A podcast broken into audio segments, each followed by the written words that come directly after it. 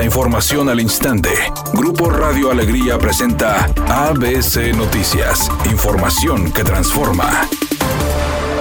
El director de Agua y Drenaje de Monterrey, Juan Ignacio Barragán, confirmó que a partir del martes 22 de marzo se aplicarán horarios de cortes de agua por zonas, plan denominado Agua para Todos, que consiste en que toda la ciudad tendrá agua de 5 a 9 de la mañana, pero un día de la semana en una zona específica se reducirá la presión al máximo todo el día. Indicó que la ciudad se clasificará en siete zonas, que corresponden a la ubicación de los puntos de presión de los tanques de suministro y que se dividen en zona 1 los lunes, Ciénega de Flores, General Suazo, Apodaca y Pesquería. Zona 2, martes, Guadalupe, zona 3, miércoles, miércoles Cumbres. Además, zona 4, jueves Monterrey. Zona 5, viernes San Nicolás y Escobedo. Zona 6, sábado San Pedro, Santa Catarina y García. Y finalmente, zona 7, domingo el municipio de Juárez. El funcionario estatal señaló que el programa de reducción de agua se aplicará ante la crisis que existe en las presas del estado y hasta que llueva o se tenga la cantidad de agua suficiente para el suministro normal.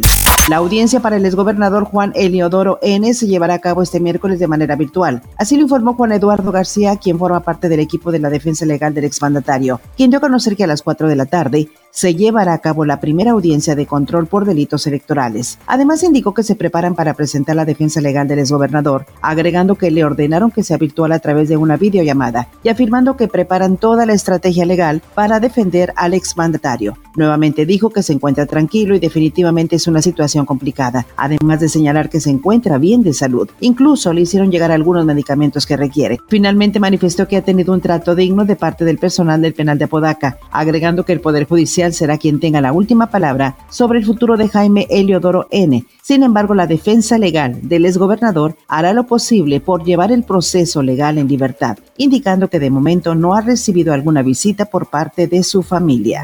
El presidente López Obrador deslindó al gobierno federal de las imputaciones que, en Nuevo León, le hacen al exgobernador Jaime Rodríguez Calderón el Bronco. Dijo que las autoridades locales deben informar bien sobre las causas de la detención. Informar bien sobre las causas. Lo que siempre recomiendo es que no se debe de utilizar la ley para venganzas políticas. No se pueden fabricar delitos. Y al mismo tiempo no debe de haber impunidad. Además, López Obrador dijo que no le gustó que se hayan publicado fotografías de El Bronco cuando es revisado dentro del penal de Apodaca y cuando fue fichado.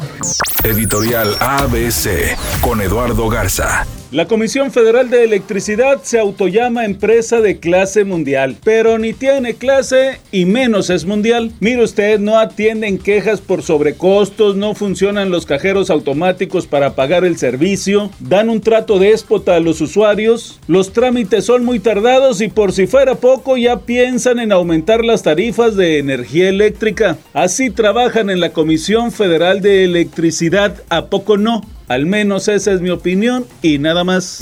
ABC Deportes informa, el director técnico de los Tigres, Miguel Herrera, aprovechó que Rayados tenía un partido pendiente ante los Bravos de Juárez y asistió al gigante de acero para observar el encuentro. El estratega felino se vio acompañado por todos los integrantes de su cuerpo técnico, entre ellos Álvaro Galindo y Óscar Escobar, para ver este encuentro en el que Monterrey ganó 3 a 0. De esta forma, el entrenador de los Tigres busca estar bien preparado para este encuentro que se realizará el sábado en el estadio universitario. Hay que recordar que en su debut como director técnico de los Tigres en un clásico fue derrotado por el cuadro de la pandilla por marcador de 2 a 0. Herrera busca que no se repita esta situación y que pueda salir airoso este sábado en el derby que se realizará en la Casa Felina. Jennifer López una vez más se convirtió en tendencia en las redes sociales luego de que compartió en su cuenta de Instagram unas fotografías con muy poca ropa que son parte de la campaña publicitaria de la nueva colección de lentes y anteojos de Dolce Gabbana. La también actriz posó con prendas muy diminutas en las que el encaje fue parte esencial.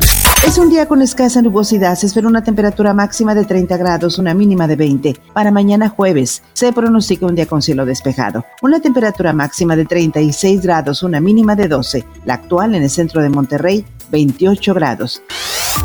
ABC Noticias. Información que transforma.